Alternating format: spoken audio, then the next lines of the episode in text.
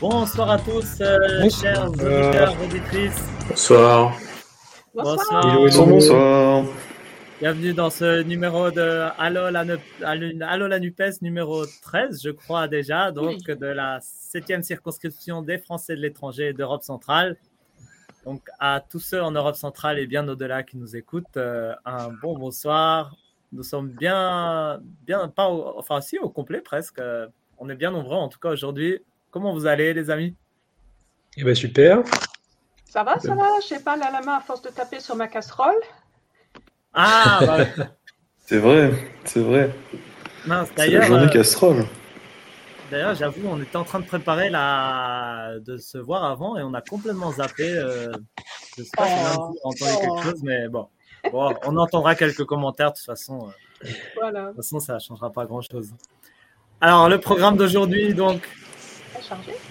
on commence avec lui, non? Tu vas d'abord Eh ben oui. parler d'un thème. euh, D'un thème combien sensible?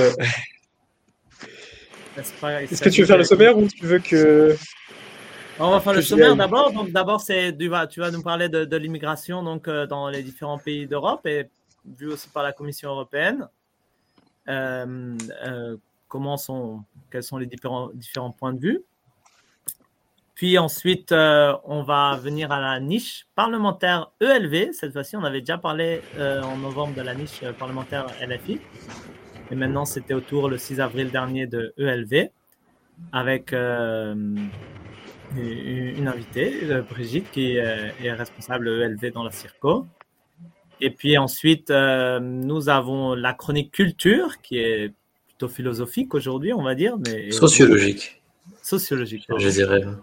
Ouais, donc euh, de Max Weber, qui est très à la mode, à mon avis. Ses livres se vendent comme des petits pains aujourd'hui en France, tellement on en parle. à mon avis, ceux qui en parlent, c'est ceux qui le lisent le moins. C'est sûrement ça, ouais. Et puis on finira donc avec une euh, revue de presse, non? On s'est dit on va un peu voir ce que nos, nos pays où on habite euh, parlent de comment ils parlent de la France et, et du mouvement. Donc on va parler de l'Autriche, de l'Allemagne, de la République tchèque et de la Pologne. Pas tous les pays, mais ça en fait quelques-uns. Vaste programme. Vaste programme.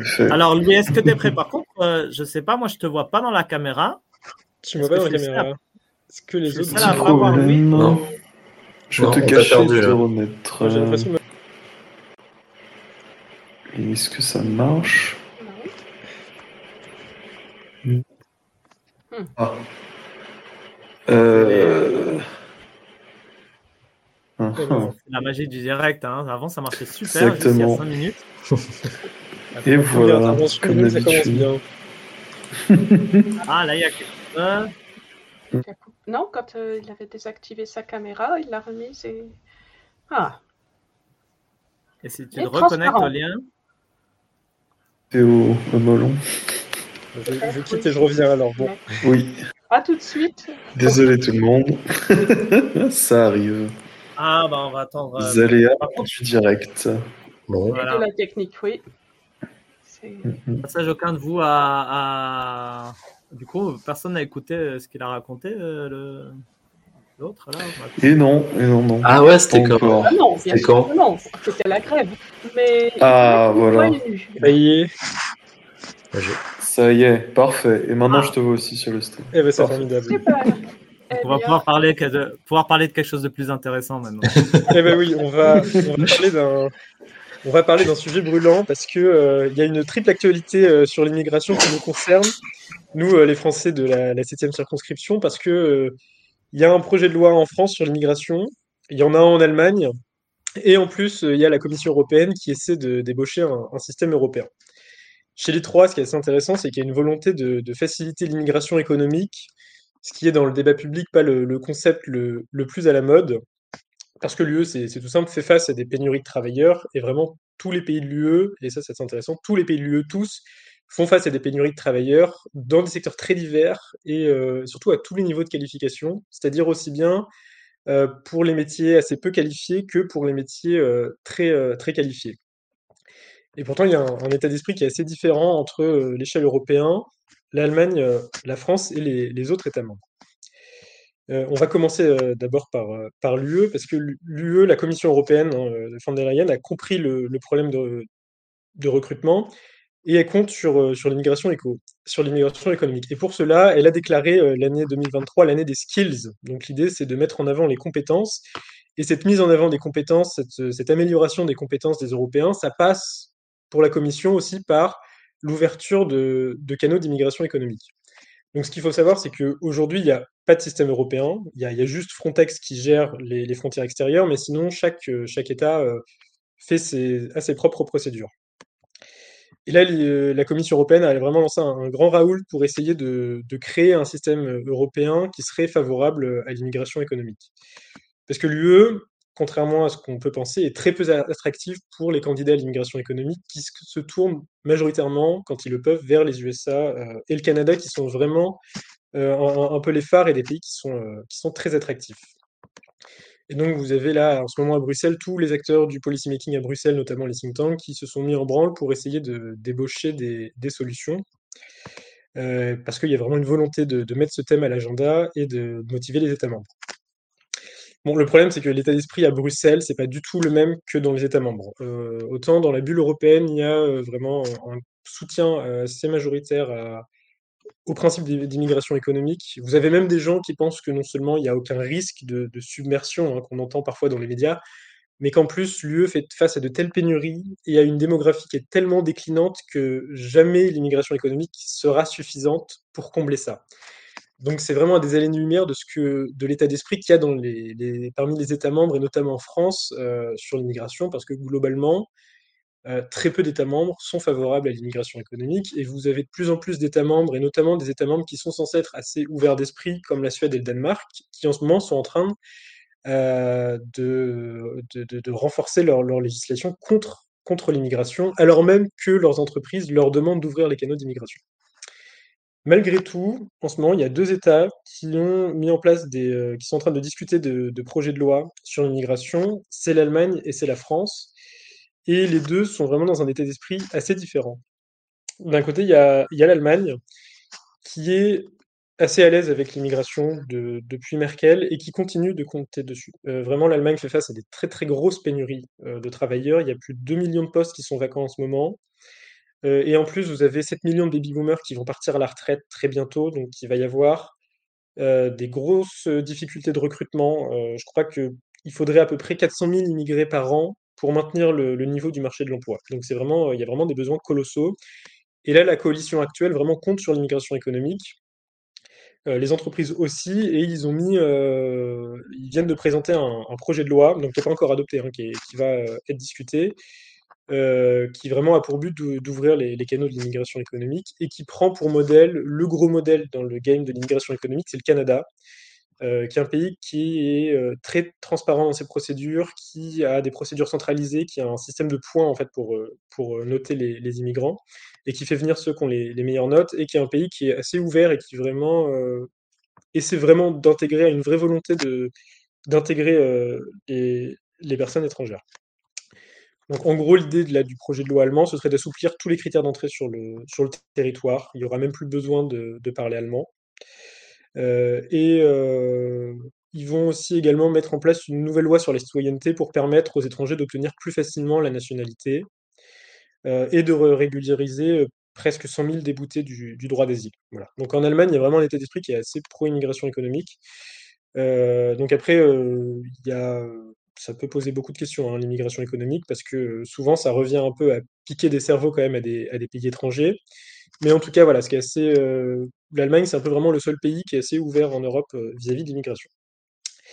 Maintenant, il y a quand même un deuxième pays qui a tenté, euh, qui a récemment proposé un projet de loi pour faciliter l'immigration économique, c'est la France.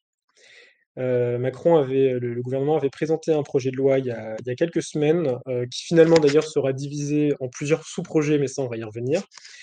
Euh, et lui aussi voulait développer l'immigration économique, mais comme on a un contexte assez xénophobe en France, le, le, texte voulait donner des gages à la droite, en rendant aussi, sous certains autres aspects, l'immigration plus compliquée. Donc on va d'abord vite fait faire une petite overview euh, du, projet de, loi qui repose un peu sur quatre gros piliers. Euh, le premier pilier, c'est euh, l'intégration à les titres de séjour qui rajoute des conditions pour obtenir le titre de séjour. Donc ça rend plus difficile du coup parce que les, étrangers qui demandent une carte de séjour devront avoir des compétences minimales en français alors qu'avant on leur demandait juste d'avoir suivi une formation sans, qu'il y ait un seuil de, compétences. Et pareil, si euh, la préfecture considère que des étrangers ne respectent pas les principes de la République, ils pourront perdre leur carte de séjour ou ne pas euh, se la voir renouvelée. Et il y a aussi un élargissement euh, plus généralement des, motifs de non-renouvellement euh, à la menace grave à l'ordre public. Donc ça, c'est un premier projet, donc du coup, qui rend plus difficile l'obtention de titre de séjour. Il y a aussi des possibilités d'éloignement qui sont renforcées. Euh, il va assouplir la protection euh, quasi, enfin le, texte aurait dû assouplir la protection quasi absolue euh, contre l'expulsion dont bénéficiaient certains étrangers condamnés. Il réduisait aussi les protections contre les décisions d'obligation de quitter le territoire en cas de menace pour l'ordre public. Et il y avait tout un autre tas de, mesures pour lutter contre l'immigration régu- régulière qui, qui, le texte. Alors, il y avait quand même juste une seule concession un peu à la gauche, c'était l'interdiction du placement en centre de rétention administrative des mineurs étrangers de moins de 16 ans. C'était la seule chose. Maintenant, il y avait quand même une volonté un peu de faciliter l'intégration et, l'obtention euh, de la- de l'asile et de titres de séjour, et notamment euh, une amélioration du contentieux de l'asile devant la, Cour nationale du droit de l'asile avec la création de chambres territoriales, alors qu'avant tout se faisait à Paris, euh, et euh, la simplification des procédures pour que l'obtention de, l'asile puisse être un peu plus facile. Et surtout, il y a aussi euh, la facilitation de l'obtention de titres de séjour dans les métiers en tension, avec la loi proposée de, enfin le projet de loi hein, proposé de créer une, carte de séjour d'un an pour les métiers de, de travail dans les métiers en tension, et aussi une carte de séjour pluriannuelle pour les professions médicales euh, et la pharmacie, parce qu'on fait face aussi à des, problèmes de recrutement dans, ce domaine. Et euh, les demandeurs d'asile aussi originaires des pays les plus à risque pouvaient travailler, enfin, il était prévu qu'ils puissent travailler immédiatement. Donc en gros, l'état d'esprit de cette loi, c'était assez paradoxal, c'est que d'un côté, il y avait une volonté quand même de faciliter l'immigration économique, sauf que comme la France, justement, est dans un contexte quand même très xénophobe, que vous avez euh, bah, malheureusement quand même l'idéologie anti-immigration qui est euh, répandue et vomi dans les médias et que vous avez une partie des politiciens, notamment à droite, qui sont très opposés, Macron avait besoin, enfin voulait quand même obtenir leur soutien, donc il leur a donné des gages, mais il a aussi quand même voulu donner des gages à la gauche, en facilitant un peu euh, la procédure d'obtention de l'asile et en, facilitant tout, le processus du contentieux d'asile. Sauf qu'au final, euh, ces gages donnés à la droite et ces gages donnés à la gauche se sont annulés, et donc la droite trouvait quand même que la loi était trop laxiste, et la gauche, bah, logiquement, euh, trouvait que la loi était assez laxiste et vraiment euh, beaucoup trop dure envers l'immigration. Donc comme les deux se sont annulés, en fait, le projet de loi euh, qui avait été un peu présenté en, en grande pompe a été complètement mis sous le tapis, annulé et va finalement être... Enfin, Macron va tenter de présenter différents projets de loi, il va le subdiviser en différents projets de loi qui sont censés peut-être être présentés dans les semaines et les mois à venir, mais on ne sait pas ce que, Macron va faire. Voilà. Donc, en tout cas, c'est intéressant vraiment de, voir cette grande différence entre euh, l'état d'esprit euh, bruxellois, l'état d'esprit allemand et l'état d'esprit des autres États membres, alors que euh, bah, non seulement le- l'idée de, de subversion migratoire, c'est extrêmement xénophobe et raciste, mais en plus, ça n'est objectivement vraiment, vraiment pas un risque. Je ne sais pas si vous avez des, euh, des questions, euh, si vous m'entendez toujours. Alors moi, je je vois pas le chat ici, en fait. Ah si, je l'ai vu. Ah, si Je crois qu'il n'y a pas de questions dans le chat. En tout cas, euh, lui, tu as été très très clair, je trouve. Et c'est en plus c'est un thème justement que bah, dans les médias il n'est jamais présenté sous cet angle, donc c'était vraiment très très intéressant. Merci beaucoup de l'avoir, de nous l'avoir présenté. Et voilà, je vois pas de questions, je veux juste des félicitations pour toi. lui. Merci. Et ben euh, voilà, encore une fois merci. Hein. Ben, merci. On va, je dirais, on passe directement à la, à- au point suivant qui reste dans le domaine parlementaire. Et il s'agit de la, la niche parlementaire euh, ELV. Et donc, on peut lancer peut-être un petit jingle pour euh, se reposer euh, 10 secondes les, les neurones. Comme, est-ce que tu nous lances la musique?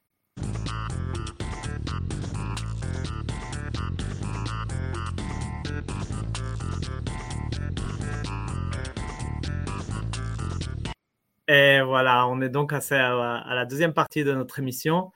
avec euh, Brigitte. Bienvenue ici dans notre émission. Donc, euh, c'est ta première participation. oui, bonsoir Mathieu. bonsoir, tout le monde. Merci. Et comme je disais, donc toi, tu es responsable, de, co-responsable de, de, ELV dans la circonscription ici. Et dans une ancienne vie, tu as, même été conseillère régionale en, France. Et si je me souviens bien, proviseur de l'AEFE. Dans un, donc, c'était un bâtiment de l'AEFE, un, une école? Dans le réseau. Ah, dans le réseau. Le réseau français, oui, des lycées français à l'étranger. Alors, nos auditeurs et auditrices connaissent très bien l'AEFE parce qu'on l'a bien traité, donc j'espère qu'ils sont tous attaqués maintenant. la prochaine fois, on t'invitera sur ce thème aussi. Mais aujourd'hui, donc, il s'agissait de, parler donc de, la niche euh, parlementaire qui a eu lieu le 6 avril dernier. Alors, pour commencer simplement, tu peux nous rappeler, même si on l'avait déjà fait, qu'est-ce que c'est euh, une niche parlementaire? Ça fait jamais de mal de, le rappeler. Oui, volontiers. Alors, c'est l'opportunité une fois par mois pendant la, session qui dure de octobre à juin euh, pour les groupes d'opposition minoritaires de présenter des projets de loi et qui sont inscrits donc à l'ordre du jour. Et ils sont examinés en séance de 9h à minuit. Pas au-delà, parce qu'à minuit, c'est comme pour Cendrillon. Euh, le gong de minuit sonne et c'est terminé pour le rêve. Et euh, chaque groupe a son tour de niche, bien sûr. Deux groupes de la NUPES ont déjà eu, euh, LFI, déjà évoqué, et le PS. Effectivement, en novembre, LFI avait eu cette opportunité de déposer des projets de loi et euh, avait eu du succès avec la proposition d'inscription de l'IVG dans la Constitution. Et si je me souviens bien, vous aviez invité euh, par la suite, euh, pour en parler, Mélanie Fogel, députée ELV, qui a au Sénat obtenu un vote également positif hein, sur ce sujet. Ok, effectivement, c'était très intéressant aussi d'ailleurs. Et du coup, ça sert donc à, quelque chose d'avoir des élus qui, utilisent cette niche, non? Ah bah oui, oui, c'est important. Euh, c'est un droit vraiment intéressant parce qu'il permet aux groupes d'opposition de présenter leurs idées et de faire des, d'obtenir des avancées euh, dans, dans, le débat sur des sujets que la majorité ne veut pas forcément aborder. Euh, ce droit est inscrit dans la Constitution, mais pas celle du départ, pas 1958, mais ça a été inscrit en 1995 et réaffirmé en 2008. Alors en plus, en ce moment, comme le parti euh, présidentiel n'a pas la majorité absolue euh, à l'Assemblée nationale, il y a un véritable enjeu pour les groupes, le groupe d'opposition ou minoritaire, parce que des, alliances peuvent se créer sur un texte et un vote favorable peut avoir lieu contre l'avis du gouvernement. Et euh, en plus, avec euh, des articles de presse hein, qui sortent à l'occasion euh, des niches parlementaires, on fait avancer, je pense, le débat dans la société. C'est pour ça aussi, à mon avis, que les groupes déposent beaucoup de projets de loi, sans doute beaucoup plus que ce qu'ils peuvent réellement faire passer en 15 heures de, séance. Et comme comme c'est une niche par définition, c'est tenu par les groupes d'opposition. Donc en général, le gouvernement, ben, il s'oppose à cette opposition souvent.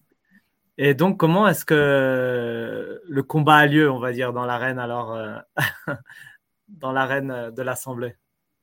Alors, bah, les, tactiques de la majorité euh, vis-à-vis de ces propositions et, de faire de toute façon du travail de sape euh, des textes, des masses d'amendements pour ralentir les débats, parce que ça prend vraiment du temps de, traiter un amendement, et puis il y a le pour, il y a le contre, etc. Ensuite, on vote. Euh, et euh, ça ralentit les débats et ça fait en sorte effectivement qu'on examine, on arrive à faire examiner le moins de textes possible euh, avant minuit. Et ça, c'était exactement ce que la, majorité, elle, reproche toujours à l'opposition, non De faire du travail de SAP, et en fait, eux-mêmes le font, non? Bah oui, regardez ce que je dis, pas ce que je fais. Hein, c'est les choses, euh, on peut les reprocher dans un sens, mais il faut pas les reprocher dans l'autre. Voilà, bon. Euh, mais là, pendant la semaine du 29 mars, les textes proposés par euh, le groupe écologiste pour la séance du jeudi 6 avril sont passés en commission et les députés qui étaient opposés aux propositions pouvaient effectivement les démonter, les, affaiblir le contenu avec le soutien de tel ou tel parti, suivant les alliances de circonstances de telle sorte que cela n'a parfois plus d'intérêt de débattre et de voter un texte dénaturé.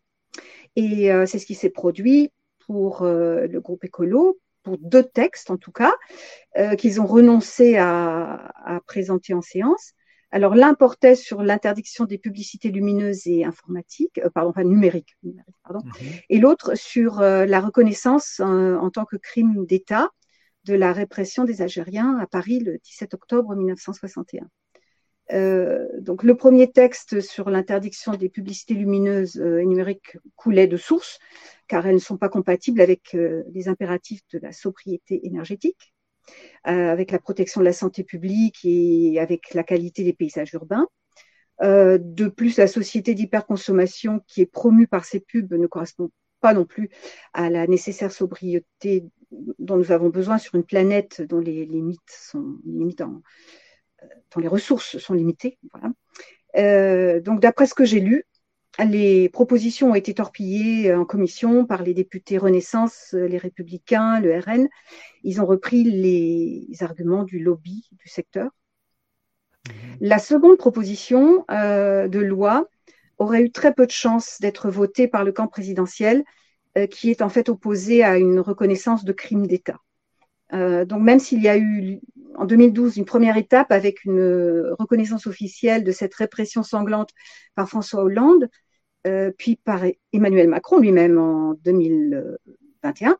Euh, l'objectif euh, était aujourd'hui que le Parlement ajoute une portée normative à quelque chose qui était reconnu de manière déclarative par les deux présidents. Mais voilà, le, groupe écologiste a compris que ça ne passerait pas. Et finalement, ils ont tranché. Je crois que ça a été assez difficile, mais ils ont tranché, décidé de ne pas maintenir à l'ordre du jour. Alors évidemment, euh, quand on lit les comptes rendus, euh, on a presque envie de décerner des prix de mauvaise foi parce qu'il euh, y a des députés qui leur ont reproché d'avoir retiré ces deux projets de loi alors qu'ils avaient largement contribué à les rendre impossibles à voter. Voilà, bon. et, et, là, tu nous parlais donc de la préparation. pas pleurer, on en rirait. C'est vrai que. Et ça, c'était la préparation en amont, donc. oui, une longue préparation en amont. Voilà. Et pendant la journée même, donc finalement, quelles ont été alors les, idées qui ont été portées par le groupe écologiste pendant cette niche? Alors, les, idées que le groupe voulait porter euh, étaient basées sur le constat que notre société vit euh, sous l'impact conjugué de plusieurs périls climatiques, sociaux, sociétaux, et que nos vies sont déjà bousculées et continueront de l'être, et durablement. Donc les députés voulaient, euh, par la proposition, souligner l'urgence, euh, la, nécessité urgente d'agir pour protéger nos concitoyens, nos concitoyennes, pour, leur permettre de répondre à leurs besoins essentiels et puis permettre d'entrevoir collectivement une autre façon de penser la société. Donc pouvoir manger correctement, je les cite, hein, pouvoir manger correctement et à sa faim, c'est essentiel. Garantir aux jeunes un minimum pour vivre est essentiel. Avoir un endroit où habiter, s'y sentir en sécurité est essentiel. Lutter contre les injustices climatiques, le gaspillage, la négligence, la mise en danger de notre environnement est essentiel. Et se reconnecter à la nature sereinement est essentiel. Tous les textes proposés correspondaient à cela et euh, voilà, ils avaient comme but de, nous protéger des crises actuelles et des crises à venir. C'était des textes qui euh, voulaient qu'on ne laisse personne derrière nous, et euh, qu'on donne à toutes et tous des conditions de vie dignes et respectables. Donc ça, c'était le but. Et finalement, comment ça s'est passé? Comment se sont déroulés les débats et les votes euh? Oui, alors ça fut mitigé, évidemment. Euh, le groupe s'est concentré sur quatre propositions, finalement, en espérant les passer avant minuit. Donc là, évidemment, le classement est très stratégique. Mhm. Alors, dans le passage, la journée a commencé à 9h avec euh, le, projet qui a été intitulé finalement Mieux manger. Euh, il avait été plus qu'un peu démonté en commission. Euh, et c'est un texte qui avait bien sûr une dimension sociale, sanitaire et environnementale. en raison de l'inflation dont nous connaissons aujourd'hui les, niveaux élevés, au vu de la, situation de millions de personnes qui est fragilisée aujourd'hui, puisqu'il faut rogner sur les, dépenses et, c'est sur euh, le, manger, euh, la qualité de ce qu'on achète, etc., que, tout ça porte.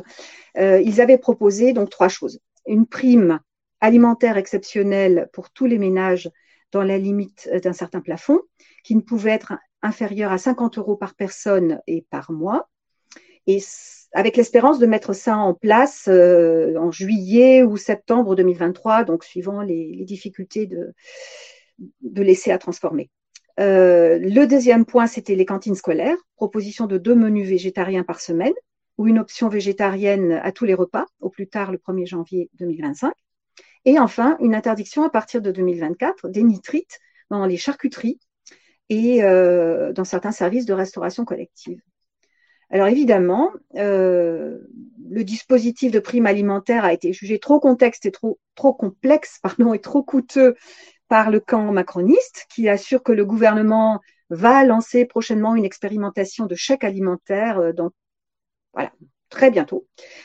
Ce serait une promesse présidentielle qui n'a pas encore été concrétisée. Euh, ça a été rejeté finalement à 138 voix contre 121. Euh, Alors on voit que le camp présidentiel a vraiment battu le rappel de toutes ses troupes pour s'opposer à ces mesures.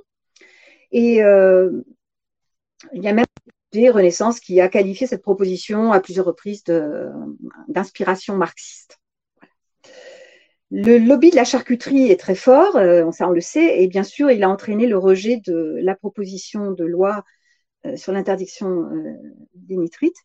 Et ce qui est intéressant quand même, c'est qu'il y a quelques jours, l'application Malbouffe euh, Yuka, que certains connaissent peut-être, euh, qui fait des indications sur les produits alimentaires, a euh, eu des gains de cause à la Cour d'appel de Limoges. ils avaient été accusés parce qu'ils mettent des mentions cancérogènes hein, sur certains produits pour protéger donc évidemment les consommateurs. Ils avaient été traînés au tribunal, accusés par un charcutier industriel qui voulait qu'on enlève ces mentions.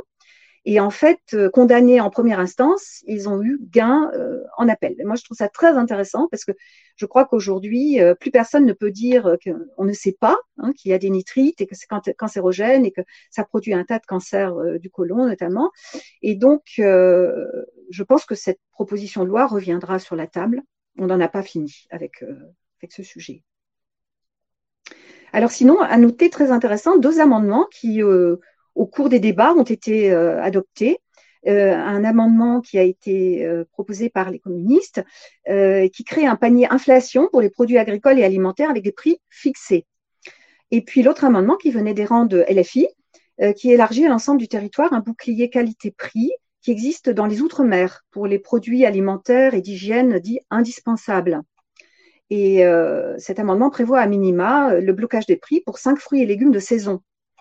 Les écologistes, évidemment, s'en sont réjouis. Hein. C'était, euh, bon, voilà, on va dire peut-être un lot de, consolation par rapport euh, au rejet de, la proposition de loi, mais très intéressant. Et euh, très intéressant malgré les incertitudes qui pèsent encore sur le, sort qui, leur sera réservé ultérieurement. Ok. Et, et pour les jeunes, du coup, il y, y, avait aussi une proposition spécifique pour eux. Est-ce qu'elle a, elle a eu un peu plus de succès? Alors oui, effectivement, il y avait une proposition parce que bon, ben là, on, rejoint toujours la, même problématique hein, de euh, comment dirais-je de, pouvoir d'achat et euh, on sait bien que les étudiants devraient être sur les bancs de l'université. Malheureusement, 48% d'eux sont obligés d'aller travailler pour compenser la faiblesse du système boursier. Et puis euh, les jeunes actifs, eux, sont vraiment victimes euh, de, du marché du travail flexibilisé. Euh, ils ont des contrats précaires, des intérims, euh, des, faibles rémunérations. Et donc le groupe écologiste, pour rompre avec cette logique infernale du sacrifice de, de, notre jeunesse, avait proposé deux mesures importantes. Alors l'une, c'était d'ouvrir l'éligibilité du revenu de solidarité active, le RSA, donc aux jeunes de 18 à 24 ans, qui en sont aujourd'hui privés. Et puis l'autre proposition, c'était de multiplier par quatre le budget euh, qui est dédié aux bourses étudiantes et puis de réorganiser en profondeur le système de bourses pour en augmenter le, nombre de bénéficiaires et, les montants. Mais euh, voilà, des mesures qui, euh, qui, étaient évaluées à 16 milliards d'euros, mais qui pouvaient être financées par une réforme de la fiscalité sur l'héritage. Ces propositions avaient de toute façon été retoquées en commission déjà. Et puis, euh, malheureusement, placées en quatrième position, elles n'ont plus été examinées en séance. Donc, euh, voilà, un sujet qui devra revenir aussi sur la table.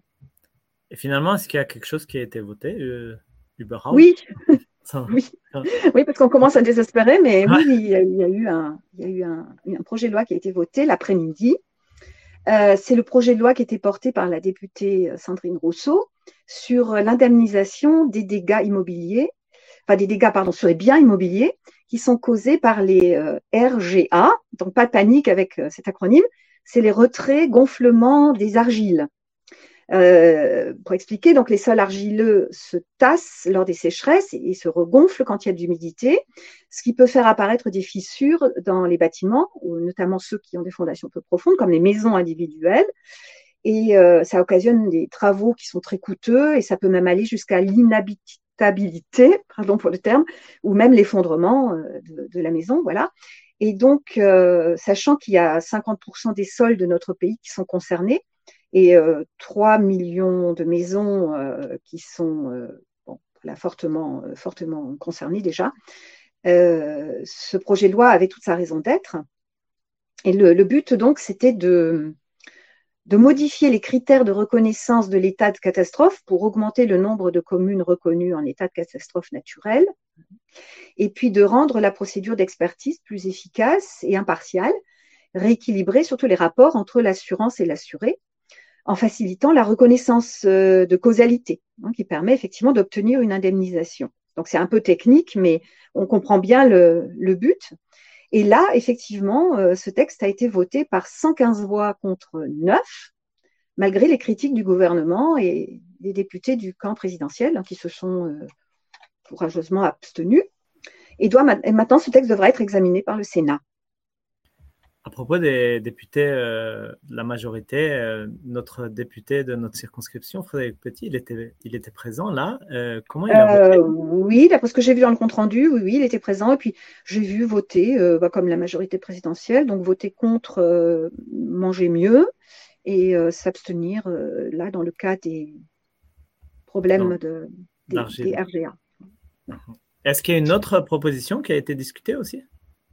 Oui, alors une proposition qui faisait polémique, évidemment, euh, qui a été, bon, à partir du moment où elle est passée en commission, euh, c'est un sujet qui revient souvent, c'est l'interdiction des, vols en jet privé. On en parle dans tous les pays d'ailleurs.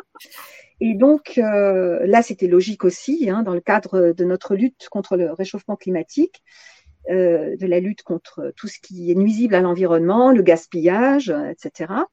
Euh, il était évident que c'était une proposition très intéressante.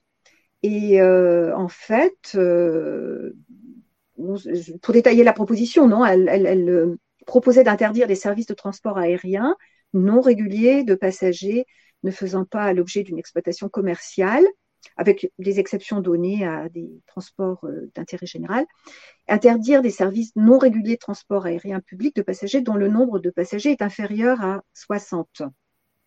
Ce texte n'a pas recueilli évidemment l'aval des députés Renaissance, mais on note qu'il a été débattu juste au moment où l'aéroport d'Amsterdam annonçait que les jets privés ne seraient plus les bienvenus sur son tarmac.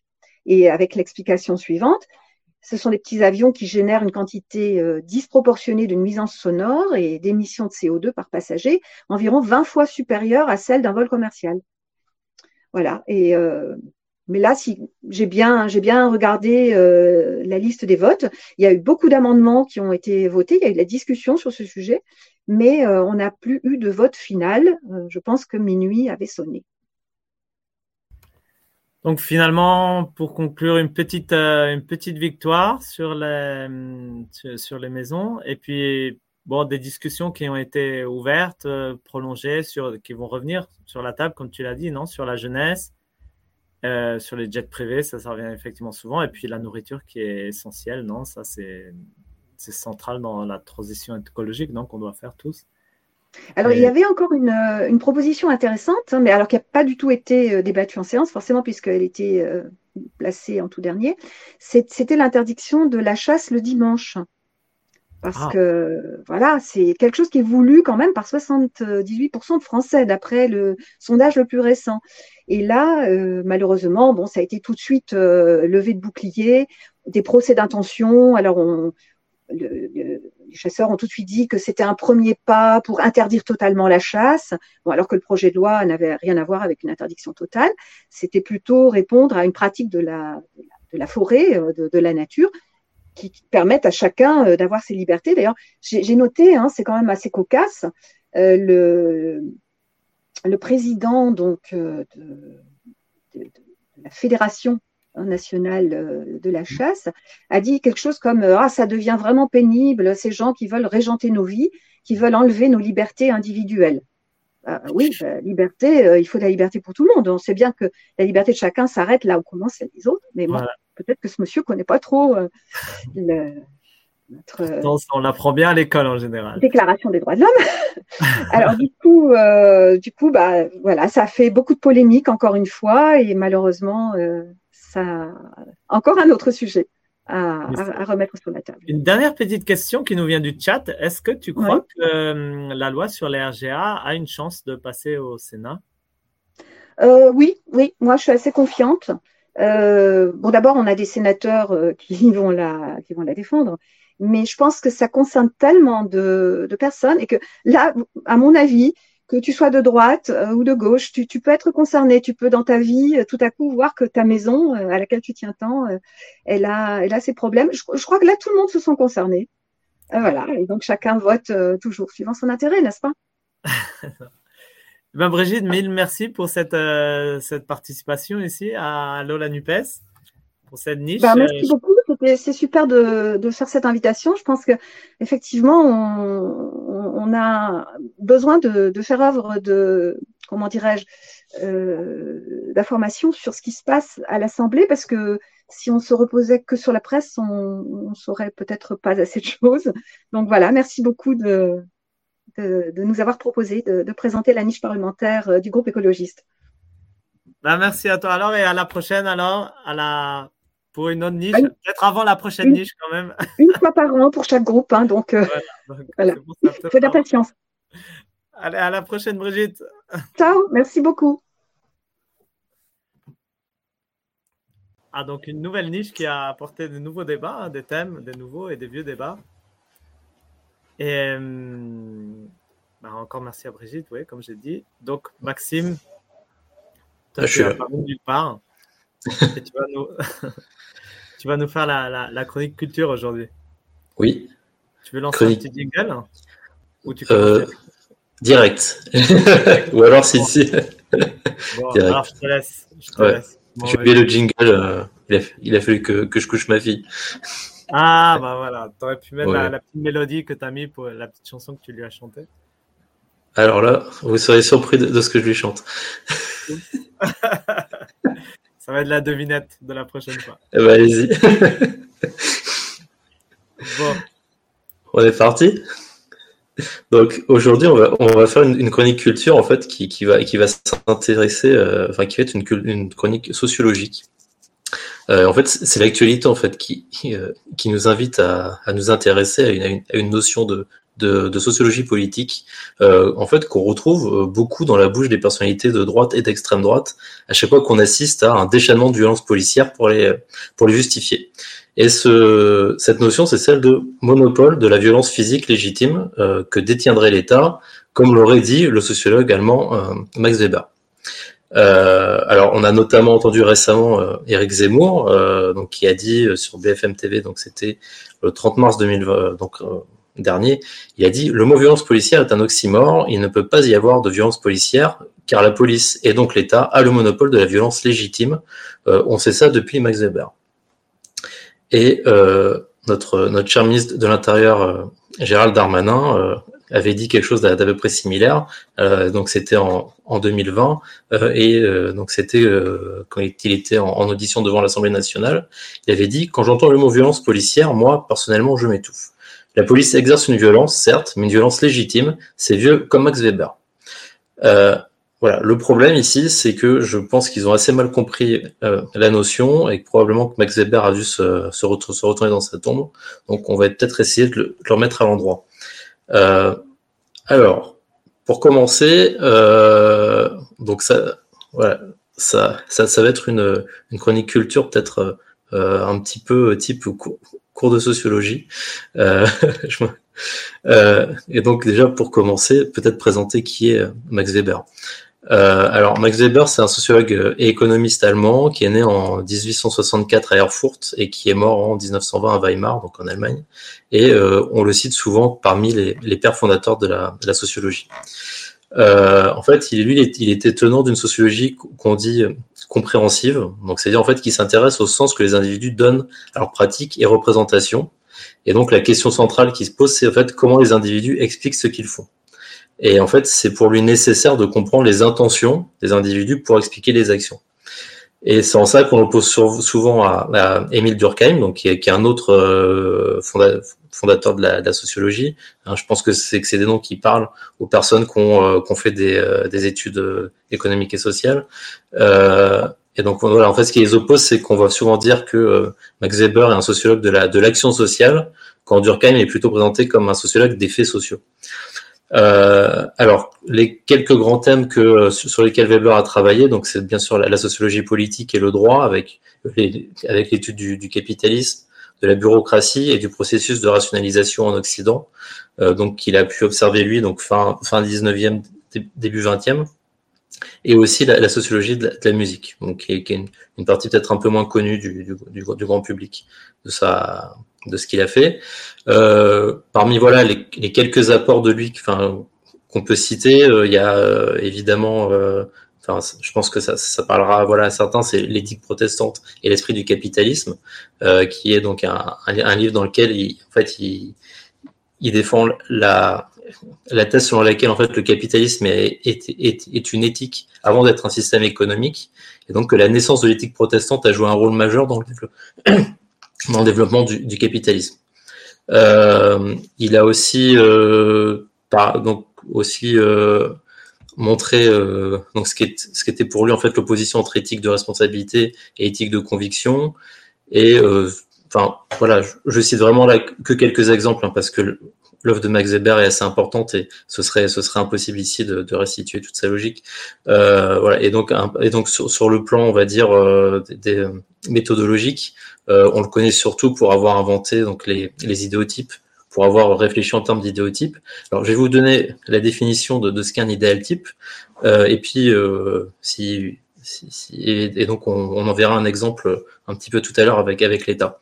Euh, et, et, donc il nous dit qu'un idéal type, c'est un, un type abstrait, une catégorie qui aide à comprendre ou théoriser certains phénomènes, sans prétendre que les caractéristiques de ce type se retrouvent toujours et parfaitement dans les phénomènes observés. Donc en fait, pour, euh, pour résumer, en gros, c'est un phénomène social dans sa forme la plus aboutie, théoriquement. Donc, pour en revenir à, au sujet qui nous intéresse aujourd'hui, euh, donc qui est le, la question de, de, donc du, du, monopole de la violence physique légitime, euh, voilà ce donc, ce que lui a dit euh, précisément.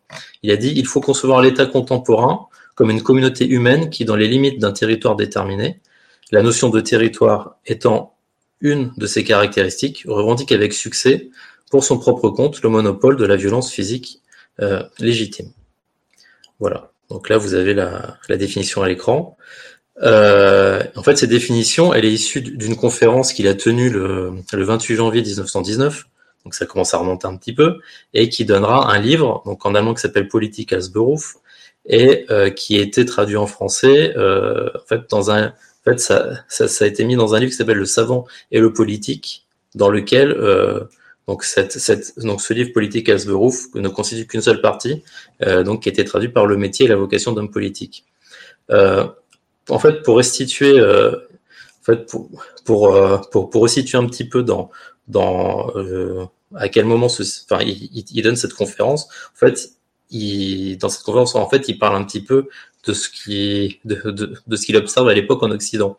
Et donc en fait, bah, c'est une forme d'aboutissement de la formation de l'État contemporain. Donc on a la, fin du système féodal et euh, donc le, regroupement dans une seule main du pouvoir euh, qui dispose de la totalité des moyens de gestion politique. Euh, donc l'État contemporain donc. Il voit aussi l'émergence des, partis politiques sous la forme qu'on connaît donc avec la centralité qu'ils prennent dans, la, distribution des postes politiques. Et, aussi, on, ils voient que la politique devient une activité professionnelle, rémunératrice, qui peut assurer une carrière. Euh, alors, sur, si on reprend notre, notre donc la, la définition de Max Weber, on va prendre déjà euh, la partie donc qu'est-ce donc le monopole de la violence physique légitime. c'est vrai que dit comme ça, c'est une, une formulation qui peut, un, qui peut un petit peu impressionner, euh, D'autant que c'est une définition qui est souvent reprise en, en, sciences, sciences, politiques, et on peut se dire bon bah si euh, si l'État c'est ça, euh, qui a le monopole de la violence physique légitime, autant autant rentrer chez nous, euh, on peut on peut rien faire contre lui. Euh, mais c'est c'est pas si c'est pas si simple. puisque déjà le, le, terme de violence est peut-être pas très bien choisi en termes de traduction, puisqu'en allemand on a le terme Gewaltsamkeit, et en fait on peut se en fait, ce qu'on ce qu'on ce qu'on voit, c'est et notamment quand on prend les, la définition dans le dictionnaire, c'est un terme qui va plutôt se rapprocher euh, en fait du terme force en français ou, ou euh, exercice de la force. C'est pour ça que, que parfois, ça, enfin, que dans certaines retraductions, on, va trouver davantage le, le, terme force ou exercice de la force. Euh, et aussi, ce qu'on ce qu'on ce remarque surtout, c'est que c'est quoi, c'est être Weber lui-même euh, est pas tout à fait au clair avec les termes qu'il emploie, puisque dans un autre euh, livre qui s'appelle Concepts fondamentaux de la sociologie, en fait, il, il, il dit on appellera État une entreprise institutionnelle de caractère politique lorsque et dans la mesure où son équipe administrative revendique avec succès pour la mise en œuvre de ses ordres le monopole de la coercition physique légitime, avec en allemand le, le, terme Zwang, euh, donc quoi, la coercition, euh, euh, voilà, qui va, qui va, surtout vouloir dire coercition. Et donc, on voit bien ici qu'il faut faire attention aux raccourcis trop rapides euh, qui, qui, qui, pourrait laisser penser qu'il parle là en premier lieu de la violence physique concrète que la police peut exercer au nom de l'État avec avec ses matraques et ses LBD. Euh, et en fait, ce qu'on aussi ce qui ce qui ce qui ce qu'on voit aussi très rapidement dans la définition, c'est que Weber à aucun moment il dit que toutes les violences de l'État sont légitimes. Il dit simplement que l'État est le seul acteur dont la violence peut être légitime. Concrètement, c'est pas parce que sur un, c'est pas parce que je suis, en situation de monopole sur sur le marché des, des ballons rouges que je peux pas vendre des ballons bleus. Donc c'est pas parce que l'État a le monopole de la de la violence physique légitime euh, que que toutes ces violences sont sont légitimes. Euh, donc ça déjà voilà, c'est pour le terme souvent euh, repris en tant que tel. Maintenant, quand, quand on prend la phrase, on voit que il dit aussi dedans, en fait, il dit pas que l'État, euh, enfin, en fait, ce qu'il dit, c'est que l'État revendique avec succès sur un territoire défini, euh, donc ce, monopole. Euh, et là, c'est un élément qui vient rappeler, si, si, si c'était pas clair euh, jusque-là, qu'en fait, Max Weber, il fait aucune prescription, il définit aucune règle ici sur, sur, sur ce que doit être un État contemporain. Mais, mais en fait, il, il décrit simplement ce qu'il voit, ce qu'il observe. Et euh, contrairement en fait à ce qu'on lit absolument partout, euh, en fait, il dit pas que il dit pas que l'État détient le monopole de la violence physique légitime. En fait, il dit qu'il le revendique avec succès. Euh, et en plus, ce qu'il faut noter, c'est que dans la version allemande, le terme avec succès est entre parenthèses, ce qui euh, voilà, ce qui ce qui ce qui ce qui laisse un doute sur le degré de, de succès rencontré ici. Euh, donc en fait, euh, en fait, ce qu'on voit, c'est que ce monopole, c'est pas un état de fait absolu, mais c'est davantage euh, une, volonté satisfaite. Et si l'État euh, ne fait que le revendiquer et qu'il y parvient, ça signifie qu'il bah, qu'il n'est pas exclu qu'on lui conteste et euh, qu'il y a peut-être d'autres groupes qui peuvent revendiquer, mais du coup sans, succès. Voire éventuellement avec un certain succès, puisqu'en fait, ce qui est, ce qui est assez évident ici, c'est qu'on a là justement donc une définition euh, euh, qui, est, qui est idéal typique de l'état en fait. Hein. Soit, en fait, là, c'est ce qui décrit, c'est un état abstrait vers, vers lequel on tend, mais sans pour autant qu'il soit une réalité à 100%. Euh, D'ailleurs, on le voit parce que dans, dans, la définition qui est donnée euh, dans, dans le concept fondamentaux de la sociologie, donc la, la deuxième définition que que, que j'ai donnée, euh, en fait, Weber il précise là qu'il s'agit de l'état dans sa forme aboutie. Euh, voilà, et donc le meilleur exemple, c'est par exemple l'exemple de, la, mafia en Italie. Euh, Est-ce qu'on oserait affirmer que l'État italien n'est pas un vrai État? Parce que dans certaines parties de son territoire, euh, parce qu'il y a certaines parties de son territoire qui, peuvent en fait être dominées par la mafia euh, Non. Je pense qu'aujourd'hui, personne dirait que l'Italie n'est pas ce qu'on qu appelle un État. Et on en arrive au, en fait au dernier point de la de la définition, euh, en fait, qu'on, qui, qui, est un point qu'on qui est un petit peu un, point aveugle depuis le début, c'est la, question, c'est, le terme légitime. Euh, dans, voilà, dans le terme monopole de la violence physique légitime. Euh, puisque, euh, en fait, euh, quand, quand, on prend, quand on prend Darmanin et Zemmour, par exemple, en fait, on voit qu'ils semblent voir dans ce légitime une sorte de validation absolue du, du droit de l'État à être violent sans limite, sans qu'on puisse ne rien pouvoir lui, lui objecter, puisqu'il puisque, serait par nature légitime. en fait, c'est tout le contraire. Euh, puisque pour Weber, euh, si toute domination repose sur la, sur la légitimité, cette légitimité, elle découle de la, de la reconnaissance sociale, euh, puisqu'il dit la violence qui est considérée comme légitime, en fait, un peu, un peu après dans dans l'ouvrage. Euh, euh voilà, dans l'ouvrage le, le, savant et politique.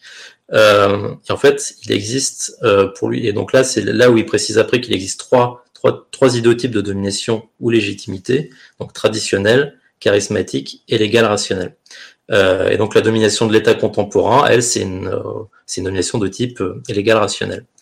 Euh, et en, en, fait, donc elle est légale rationnelle en ce qu'elle repose sur la rationalité et qu'elle repose sur la croyance en la légitimité des règles légales adoptées et du droit de donner des directives qu'ont ceux qui exercent la domination par ces moyens.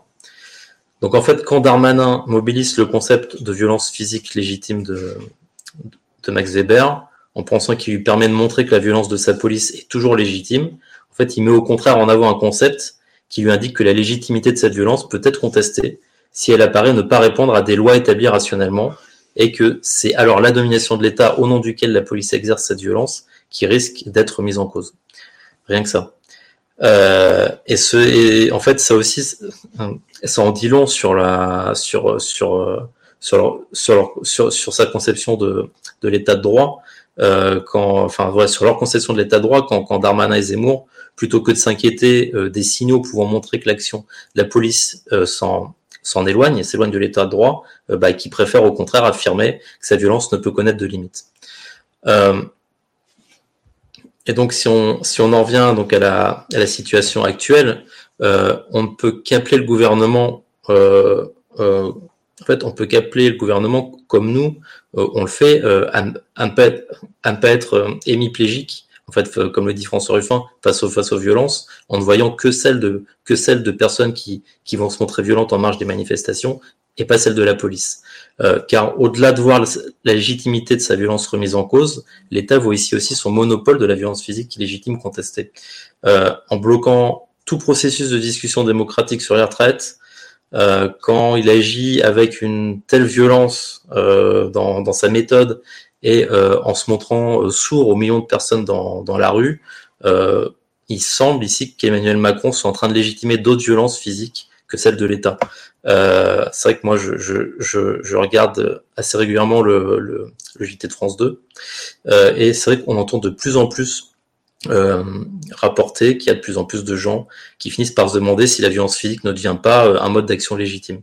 On, a, il y a des, voilà, des, enfin, c'est vrai qu'on, qu'on, qu'on, les micro-trottoirs euh, ne, ne, sont pas forcément, euh, ne révèlent pas forcément l'opinion, mais euh, on peut penser que là, s'ils si, ont absolument euh, rien d'autre à montrer que des gens qui finissent par dire qu'est-ce que vous voulez faire d'autre euh, ou qui finissent par par dire que finalement bah, ceux qui voient casser à la télé peut-être qu'ils ont euh, pas tout à fait tort euh, c'est on en a on a ça d'assez inquiétant. Euh, avec des gens qui vont aussi souligner souvent que le seul mouvement qui a réussi à obtenir quelque chose de Macron c'est les gilets jaunes. euh, en, et qu'ils ont réussi à le faire en, en, augmentant le niveau de le niveau de violence et nous c'est vrai on aura beau répéter euh, de notre côté que c'est pas une solution Hein, pour reprendre les mots de Jean-Luc Mélenchon qui dit la violence est une erreur absolue dans la conduite d'un mouvement, ou encore de François Ruffin qui dit je refuse toute violence d'où qu'elle vienne. Euh, la question c'est aujourd'hui que faire devant un pyromane.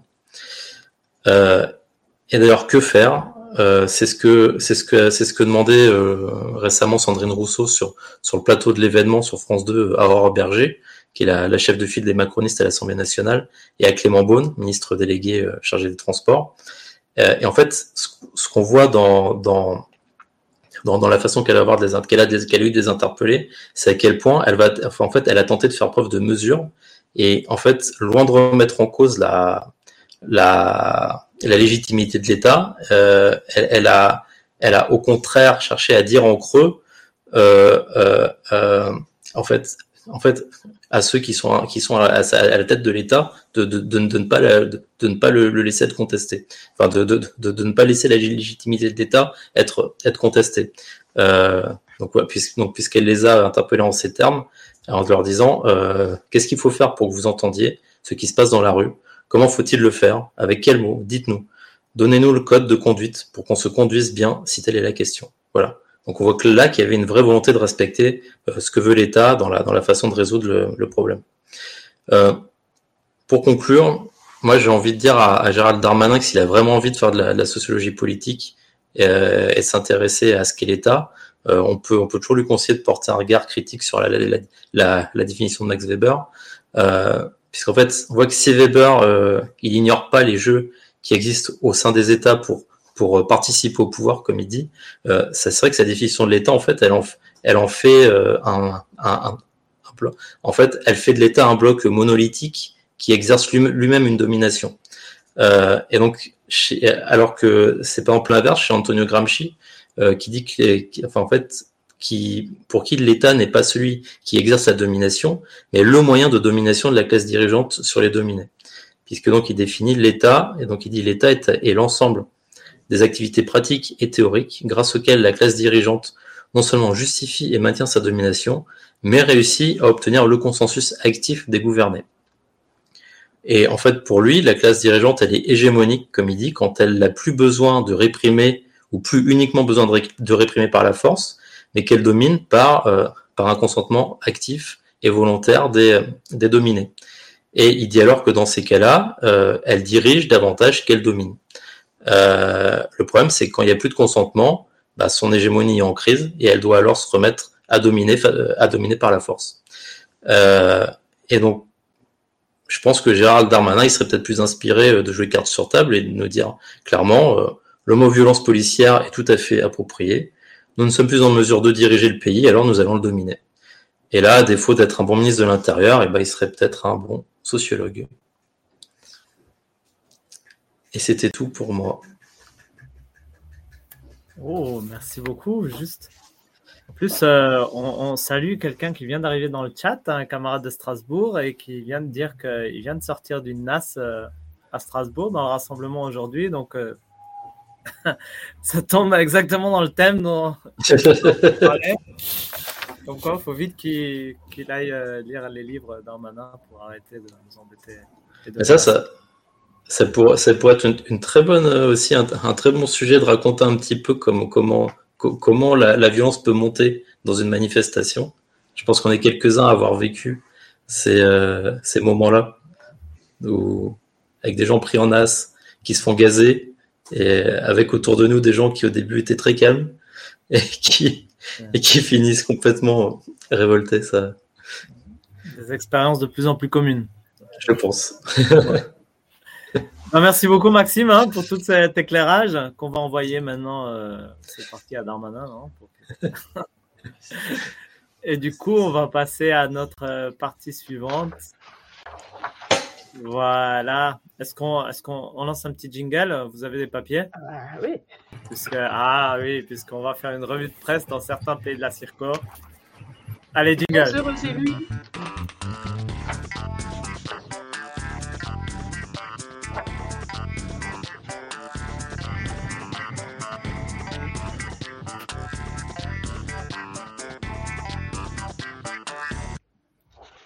Voilà, voilà. Le petit jingle qui fait plaisir. Oui, se détendre après un thème quand même difficile. Alors bon, euh, comment nous est venue l'idée de faire, euh, d'improviser un petit peu cette revue de, de presse? Eh bien, on s'est rendu compte que euh, après des années d'adulation de, de, Macron à peu près dans, dans, les journaux de nos pays, il commençait à y avoir quand même des fractures et une, une prise de conscience. Donc il y a une certaine évolution. Il y avait eu des, signes avant-coureurs, euh, bon, son intervention au Liban, euh, le traitement de la, crise ukrainienne avait été aussi assez euh, bon. Vous vous rappelez peut-être de, ce verbe macroner qui, en était ressorti. macroner, c'est-à-dire promettre, faire des grands discours, promettre des choses et ne rien faire. Bon, mais là, en fait, ce qui a vraiment déclenché les choses, c'est la visite en Chine et, avec ses impairs et bien sûr la situation en France, le, l'annulation de la visite du, de, Charles, je ne sais plus combien, et, le, et, et, les poubelles partout, et les, les, les, violences qui ont quand même choqué un petit peu. Donc, euh, euh, on a même vu, alors ça, ça m'a fait rire, j'ai vu dans le Financial Times euh, qu'il se demandait si la France allait vers une sixième république. Alors moi qui suis allée manifester plusieurs fois, et c'est loin quand même pour, pour une sixième république, ça m'a quand même fait plaisir.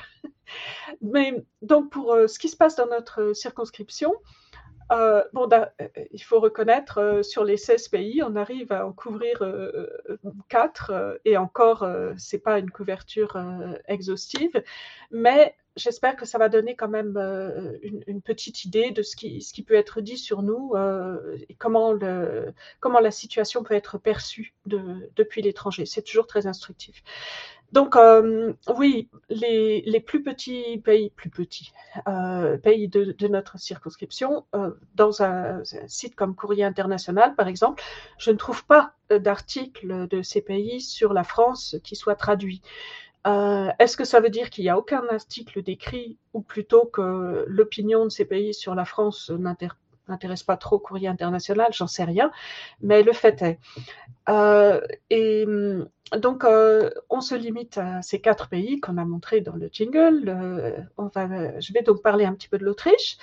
Euh, Com va parler de la Tchéquie et puis euh, Mathias va parler de la Pologne et je vais finir pour revenant à l'Allemagne. On ne peut pas se passer de l'Allemagne. donc en Autriche, je, je, me suis intéressée au Standard, apparemment une sorte d'équivalent du Monde, un journal euh, pas trop, bon, pas trop à gauche, mais pas trop à droite non plus. Euh, alors, euh, le 11 avril, ce journal a publié un article très critique et même, je dirais, virulent. Et j'ai lu dans les commentaires, certains commentateurs disaient oui, mais le correspondant, l'envoyé spécial à Paris, euh, euh, le correspondant, il, déteste Macron. ce qui n'est pas complètement impossible. Donc, euh, je vous lis quelques extraits. Le titre, c'est euh, Macron, de l'adulation au huée. Et en 2017, Emmanuel Macron était encore un jeune homme rayonnant qui a conquis ses compatriotes en leur promettant une révolution titre de son livre. Avec un discours européen flamboyant, il a même ensorcelé à l'université de la Sorbonne la chancelière Angela Merkel, à qui d'habitude on ne fait pas prendre si facilement des vessies pour des lanternes. Six ans et un mandat plus tard, le touche-à-tout de l'Élysée s'est mis à dos la quasi-totalité du pays avec sa réforme centrale des retraites qui a tout éclipsé. le fier à bras euh, d'antan est plus impopulaire que jamais et se trouve face à un désastre programmatique. Certes, la position du chef de l'État est quasiment inattaquable en France, mais le macronisme, cette ambitieuse voie de réforme du centre radical, s'est transformé en un concept exsangue qui n'a pas d'avenir. Il est significatif qu'Emmanuel Macron ne semble même pas s'en rendre compte.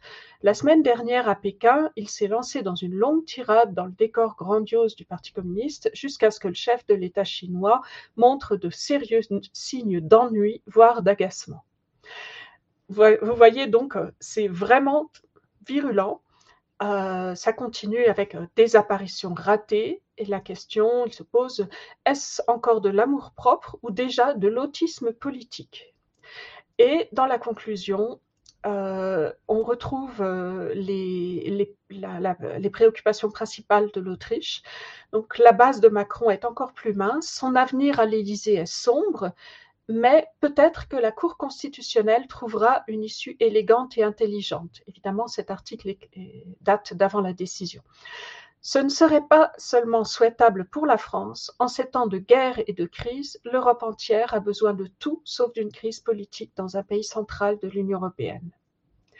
Voilà, donc ça c'est vraiment euh, un article particulièrement rentre dedans. Il y en a qui sont moins virulents, mais on y trouve donc euh, ces, derniers temps essentiellement la critique de son passage en Chine, euh, et pour ce qui concerne la, réforme euh, après la décision du Conseil euh, constitutionnel, euh, Macron miserait sur la fatigue et la résignation de la population. Et la crainte générale reste celle de la montée du Rassemblement national. Donc je vous cite, euh, Il ne faut pas s'attendre à ce que Macron convoque de nouvelles élections. Son parti ne pourrait actuellement que perdre alors que la populiste de droite Marine Le Pen progresse constamment selon les sondages. La nouvelle responsable du syndicat CGT, Sophie Binet, a reproché ce week-end à Macron d'ouvrir la porte à Le Pen en s'obstinant. Et en effet, c'est le, les, deux craintes qu'on retrouve dans ce journal, c'est euh, l'Europe, comment l'Europe va faire face à ces crises si la France euh, s'enfonce dans, sa, propre crise en plus, et euh, l'arrivée au pouvoir de Marine Le Pen, alors même qu'elle ne se bat pas contre la réforme et qu'elle ne fait rien. Voilà donc un tour euh, très rapide de ce que j'ai pu voir dans, dans ce journal autrichien. Et je crois qu'on va donc passer à Com qui va nous parler de la Tchéquie. Tout à fait, oui. Merci Christine. Donc on part un petit peu plus euh, vers le nord et on passe du monde euh, germanique au monde slave. et donc voilà, je suis allé voir un peu ce qui se disait dans, dans la presse euh, tchèque. Alors, je parle pas vraiment le, tchèque, mais j'ai pu quand même trouver des informations intéressantes. Euh, notamment, j'ai trouvé trois articles euh, qui étaient, en règle générale, qui parlaient de la situation au niveau de la réforme de, la retraite, mais aussi très souvent, ça parlait de la perception d'Emmanuel Macron en Tchéquie ou même plus vastement en Europe centrale. Donc euh, le premier euh, article que je voulais vous partager, c'est euh, les Français n'ont pas renoncé à leur opposition à la réforme. Donc ça, c'est un c'est un article du Bravo. Donc c'est un journal de gauche plutôt centre gauche. Donc c'est plutôt on va dire Libé que Lumar par chez nous. Euh, mais c'était un article que je trouvais intéressant parce qu'il était assez exhaustif et pourtant, euh, malgré le fait que ce soit un journal plutôt de gauche, il, restait relativement neutre sur euh, la réponse à la, à la, réforme des retraites. Donc, je vais essayer de vous expliquer ça un peu. Donc, pour résumer très rapidement, euh, il mentionne le passage de la réforme sans vote à l'Assemblée nationale. Euh, il rappelle tous les blocages par les routiers, par euh, le blocage des trains, des raffineries, des éboueurs. Il rappelle également euh, l'ampleur des manifestations, mais aussi celle du dispositif euh, policier contre les manifestants. Et euh, dans cet article, ils, ils insistent aussi très fortement sur l'utilisation de, de, gaz lacrymogène par la police. Mais par contre, ils ne franchissent jamais la ligne d'appeler ça des violences policières et ils disent toujours ça comme étant euh, une réaction à la violence de certains manifestants. Alors euh, voilà, c'est à peu près ça ce, que, ce qui est sous-entendu par, ce, euh, par ce, cet article. Et ensuite, il cite un, un, certain nombre de, de, de, leaders syndicaux et politiques, donc les propos d'Emmanuel Macron lors de son interview, quand il disait qu'il n'était pas content de faire cette réforme mais que c'était nécessaire. Aussi les, propos de Philippe Martinez qui disait que euh, ce que faisait Macron, c'était comme lancer un bidon d'essence dans, le feu. Les propos de Laurent Berger qui disait que depuis janvier, il n'y avait pas eu un seul, euh, il n'avait pas vu un seul ministre. euh, pour, euh, pour euh, quelques, quelques négociations que ce soit. Et aussi des, les propos que Fabien Roussel avait, avait porté. Alors pourquoi je ne sais pas exactement, mais c'était dans euh, sa réaction euh, la réaction de Fabien Roussel qui disait lâchez vos matraques, rejoignez la procession, euh, le, cortège à la police. Voilà. Donc je voulais, j'avais choisi cet article-là qui est très exhaustif, très descriptif, mais qui se, c'est pas vraiment très bien se placer. C'est intéressant parce qu'en fait, c'est quand même un, un, un, journal de gauche tchèque, mais le problème de cette euh, gauche tchèque, c'est que effectivement, elle a les années communistes qui lui plombent toujours l'aile qui lui empêche un peu une certaine forme de, de radicalité, qui a peur en fait de casser avec le front euh, libéral de la grande majeure partie de la population et euh, qui, est, qui, est, dominant depuis l'effondrement du, du, bloc soviétique. Donc ça, c'est assez intéressant euh, de, pour nous euh, Français. Et pour vraiment vous replacer dans le contexte, le mot gauche fait toujours peur en, en République tchèque. Donc voilà, ça c'est un, quelque chose, un des articles que j'avais choisi, qui m'intéressait pour vous parler un peu du contexte aussi, la vision en Tchéquie. Le deuxième, c'était euh, Macron sur la corde raide, controverse après la visite en Chine et sur la réforme des retraites. Euh, Dana Urbanova, donc c'est une journaliste de la radio publique tchèque, mais qui a publié ça sur euh, euh leur site internet. Et donc en fait, là, c'est une, c'est un portrait plutôt à charge euh, sur la perception euh, qu'a Emmanuel Macron en République tchèque, et notamment un, certain nombre de critiques euh, du point de vue euh, assez tchèque, ou en tout cas très Europe centrale, de sa politique. notamment au niveau de son voyage en Chine, il y a une certaine incompréhension au niveau de la notion d'autonomie stratégique euh, qu'il a mentionné en, Chine. Donc en fait, euh, pour, euh, pour beaucoup d'Européens d'Europe centrale, en fait, ne pas soutenir les, les États-Unis, c'est soit très naïf, soit soutenir indirectement la Chine et la Russie d'une certaine manière. Parce qu'en fait, il y a vraiment cette très grande polarisation. Et aux portes de la Russie, la plupart des pays, des, des, pays slaves ont, ont, vraiment un besoin de, soutien ou en tout cas on, ce sentiment de besoin d'être soutenu par les, USA pour pouvoir euh, avoir une existence propre. Euh, ça c'est quand même assez intéressant de, de, nos points de vue. Même si évidemment à la NUP on n'est pas vraiment d'accord avec ça du tout, je pense. euh, pareil ensuite, euh, bah, Christine rementionnait le, le fameux verbe de macroner. Donc en fait, ça aussi c'est une, critique qui est faite à Macron, c'est qu'en fait les discussions en Chine, euh, ils font le parallèle directement avec les discussions qu'il y avait entre Macron et Poutine au début de l'invasion russe, qui ont servi, euh, selon selon ces, cette euh, journaliste, vraiment à, à rien. Et euh, il y a aussi toujours une, une certaine mention euh, au niveau international du peu d'intérêt pour l'Europe centrale et orientale de euh, d'Emmanuel Macron qui préfère euh, concentrer ses efforts euh, avec les relations avec l'Allemagne. Ce qui, voilà, ce qui, ce qui me paraît assez euh, plutôt juste là-dessus.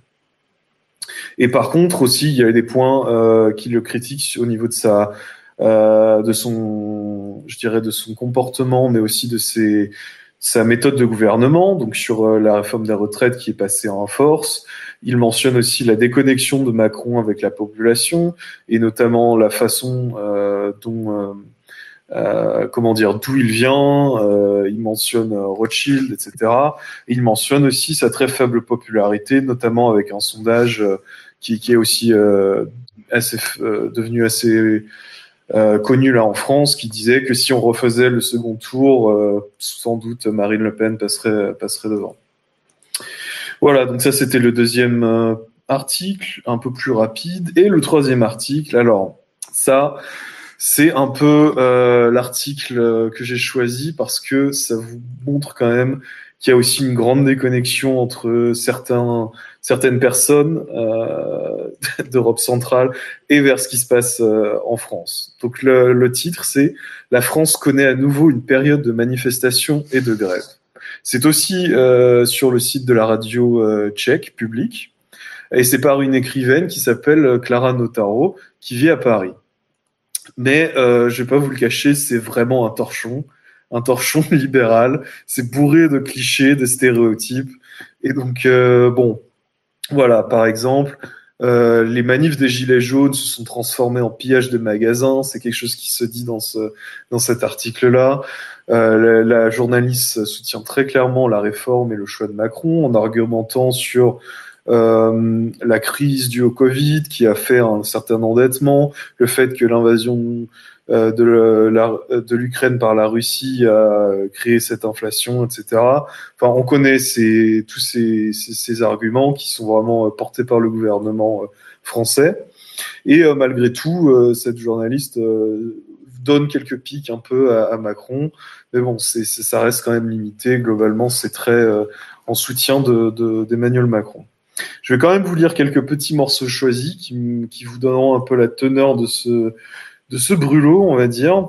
Alors, euh, par exemple, les Français ont de nombreuses raisons d'être mécontents. Ils commencent à comprendre que la société ne peut pas compter sur l'État pour résoudre tous ces problèmes. Donc on voit là, c'est vraiment complètement politique extrêmement libérale. Euh, deuxième citation, la théorie promulguée pendant des décennies selon laquelle la France n'a pas besoin d'industrie parce qu'elle est si belle qu'elle ne veut vivre que du, qu'elle ne peut vivre que du tourisme, de la gastronomie et de la production de biens de luxe, s'est révélée révélé creuse, voire néfaste. Donc voilà, ça c'est pareil, c'est complètement euh, vraiment plein de pourri de stéréotypes, c'est extrêmement cliché. Je sais pas comment cette personne peut vivre en France et se rendre compte de ça, mais Bon, écoute, c'est son point de vue. Euh, une autre citation, le soutien de l'État ne remplacera jamais le sentiment d'utilité et la joie du travail bien fait. Alors là, ça sent vraiment euh, le, MEDEF à plein nez, hein. un peu, on pourrait dire presque. Mais bon, et euh, quelques autres citations, très rapides. Hein. L'humeur révolutionnaire se répand surtout parmi les partisans de l'association des partis de gauche NUP, les manifestations deviennent de plus en plus agressives et les jeunes voyous gauchistes commettent des dégâts partout où ils s'introduisent. Ils ont même détruit les anciennes portes de la mairie de Bordeaux. Alors qu'on sait très bien maintenant que c'était effectivement euh, des militants d'extrême droite qui avaient euh, mis le feu à cette, euh, à cette mairie, si je, je, ne me trompe pas. Et la dernière petite citation, parce que celle-là m'a vraiment surprise, on va dire.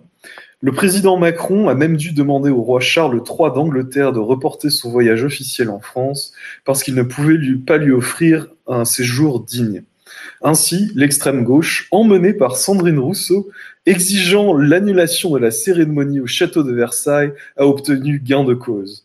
Donc comme quoi, euh, il y a vraiment une déconnexion.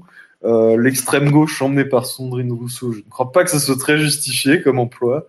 Ça m'a fait quand même beaucoup rire en, voyant que même dans la presse tchèque, euh, Sandrine Rousseau se prenait des balles perdues comme ça. Je ne sais pas du tout pourquoi. Mais bon, c'est un peu triste, mais voilà. On va quand même sauver la phrase finale de cet euh, article qui est La réforme des retraites va continuer à être débattue car la voix de la rue est exceptionnellement forte en France cette fois-ci et de plus le mot colère se fait entendre. Voilà, donc ça, c'est à peu près le seul truc que je sauve de cet article. Et donc, euh, je crois que Mathias, maintenant, voulait nous parler un peu de ce qui se disait euh, en Pologne, je crois. C'est ça? Voilà, on se slavise de plus en plus, non? Après l'Autriche, quand on les Slaves habsbourgeois, eh ben, on passe aux Slaves euh, plus Slaves encore. Mais même, c'est pas très différent que finalement que la République tchèque, non? Ces sociétés, en général, les dynamiques sont très ressemblables. sont très semblables. Euh, juste pour rappeler le paysage politique, non, il y a donc une, droite libérale qui est dans l'opposition et puis il y a un gouvernement d'extrême droite euh, euh, conservatrice qui est au gouvernement avec le gouvernement avec le parti PIS et donc les journaux ils suivent soit une ligne soit de l'autre. Alors ce que j'ai fait, j'ai un peu regardé le plus grand journal de chaque camp. donc pour les libéraux, ça s'appelle Wyborcza, Gazeta Wyborcza et le Rzeczpospolita, c'est celui des conservateurs. Euh, alors déjà, le premier point, effectivement, moi, je cherchais plutôt qu'est-ce qu'ils allaient dire sur les retraites. Et en fait, euh, effectivement, ils parlent plus, euh, ils sont plus concernés par ce qu'il a dit sur la Chine et ce qu'il dit sur l'Ukraine que la, contestation en, des retraites. Ça, ça les préoccupe beaucoup plus. Alors, sur la question des retraites, bien que ça ait été un thème, n'empêche qui a divisé aussi la Pologne, puisque les libéraux avaient augmenté l'âge à 67 ans. Et après, lorsque l'extrême droite est arrivée au pouvoir, ils ont rabaissé à 65 ans pour les hommes et à 60 ans pour les, femmes. Donc ça a été vraiment un thème aussi qui a, avec, euh, qui a, eu des, qui a mené des débats, où il y a eu des débats ici, euh, en Pologne, pardon. Mais finalement, les approches sont pas si différentes que l'une de l'autre, même si en général les, libéraux sont plus euh, pro-réforme et, contre la contestation. Mais grosso modo, euh, l'approche est, semblable, c'est-à-dire il n'y a aucune remise en question de la réforme en soi. Ce qui est remis en question, c'est la méthode et, Macron comme personne euh, qui est plus vraiment la bonne personne pour mettre ces réformes euh, en place. Mais pour eux, c'est des réformes nécessaires. ce qui est dans ce que j'ai lu, moi en tout cas, ce qui est, contrairement à ce que tu dis un peu comme, c'est que l'inexistence de la gauche, enfin vraiment, la NUPES n'est pratiquement jamais mentionnée ou même, jamais parfois. Dans, des articles, vraiment, elle n'existe pas, la gauche n'existe pas. Et c'est que Le Pen qui existe. La semaine dernière, il y a eu euh, deux articles, deux interviews de Le Pen dans, dans, les deux journaux, le même jour d'ailleurs. Une, ils ont repris une interview de Die Welt, qu'ils ont reprises, en fait. Ça, c'est le Pospolita. Et les autres ont interviewé directement Marine Le Pen. Donc, c'est vraiment cette opposition que, bah, que tant les macronistes que le Front National essayent de, de mettre en scène. C'est cette opposition, soit les libéraux, soit les l'extrême droite. Et la gauche, pour eux, ne joue aucun rôle. Et, euh, et voilà. Et donc, je peux quand même vous, vous, vous lire aussi, comme tu as fait, comme quelques pépites. Hein. Euh, d'abord, chez donc, les libéraux qui sont les plus euh, offensifs contre donc, la, la, réforme.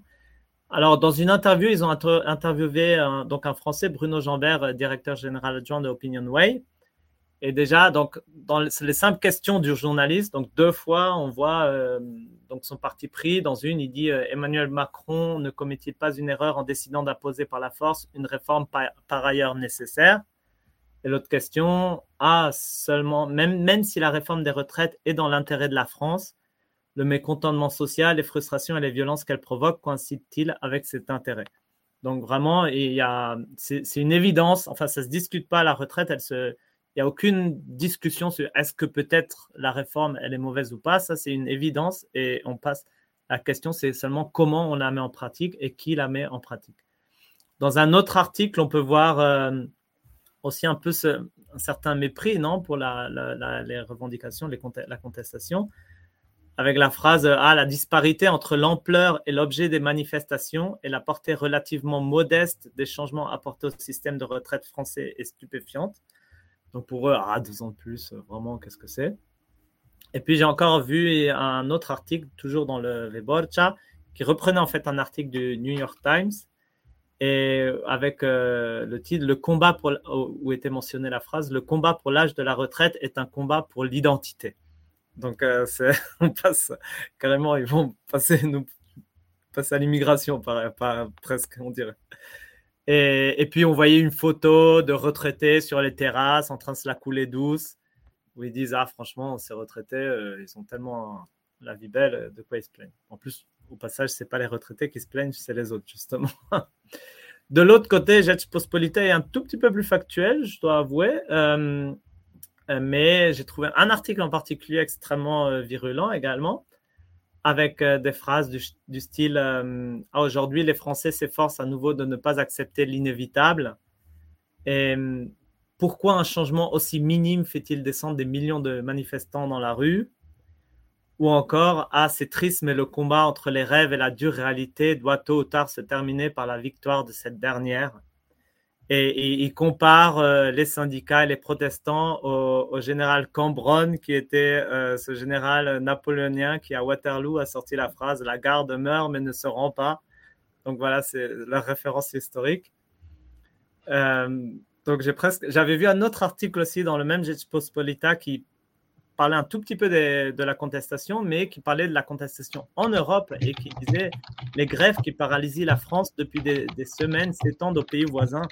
Donc finalement, c'est peut-être ça la, grande peur. Et si on compare, on fait une comparaison historique, j'irai un tout petit peu plus loin, plutôt à la Révolution française, à toute proportion gardée, où finalement, euh, les, on voit, c'est les, les, les, dominants des, des, autres pays qui ont peur justement de la contagion de cette, euh, de cette contestation qui, euh, quand on le voit ici dans les manifs ou dans les syndicats, au contraire, elle génère euh, plutôt l'admiration. Voilà, donc c'est un petit tour de deux de, grands journaux euh, polonais sur la France. Oui, Mathias. Eh, on retourne vers l'ouest, hein, quand même, vers le, gros morceau de, de notre circo et euh, dans lequel je trouve qu'on retrouve quand même euh, euh, un peu de ce que vous avez signalé, l'absence de la NUPES et l'omniprésence de Macron et, le Rassemblement national.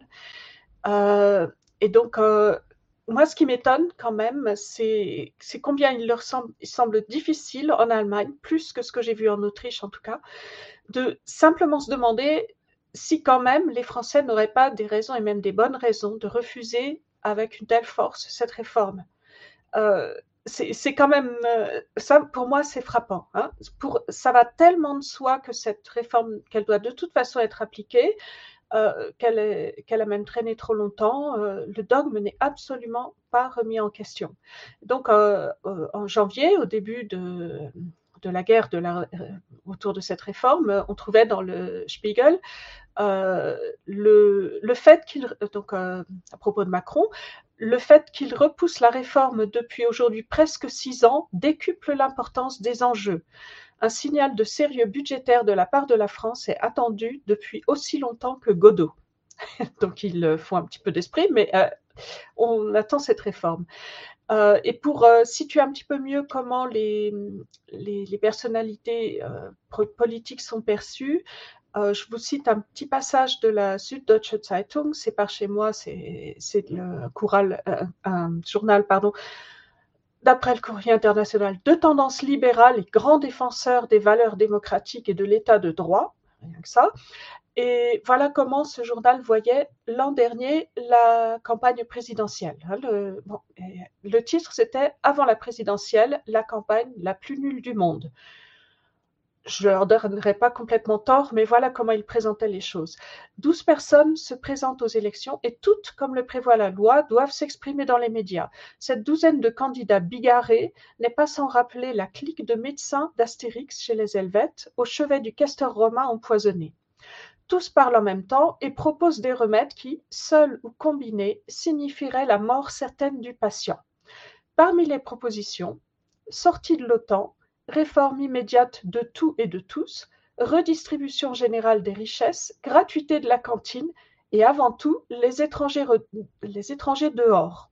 Donc bien sûr, on se rappelle de, Zemmour, hein, les, étrangers dehors, mais quand même, les propositions qui, seules ou combinées, signifieraient la mort certaine du patient. On trouve la gratuité de la cantine, la redistribution des richesses euh, et la, sortie de, de l'OTAN aussi. Euh, dans cet article aussi, euh, je cite Nathalie Arthaud, euh, comme ça, comme candidate d'extrême gauche, mais Roussel et Mélenchon ont droit aussi aux mêmes qualificatifs, sont aussi des candidats d'extrême gauche. Alors pour revenir à la période actuelle, d'après le Frankfurter Rundschau, ce qui manque à Macron, donc ça c'est un quotidien plutôt de gauche, euh, ce qui manque à Macron, c'est de donner l'impression de prendre en compte les suggestions et les critiques et d'éviter l'image d'arrogance qui lui colle depuis longtemps, qui lui colle à lui et à ses ministres. Il ne suffit pas d'avoir raison, là je cite, il ne suffit pas d'avoir raison, cette constatation doit être particulièrement difficile à avaler pour un personnage aussi autosatisfait qu'Emmanuel Macron. Donc, euh, euh,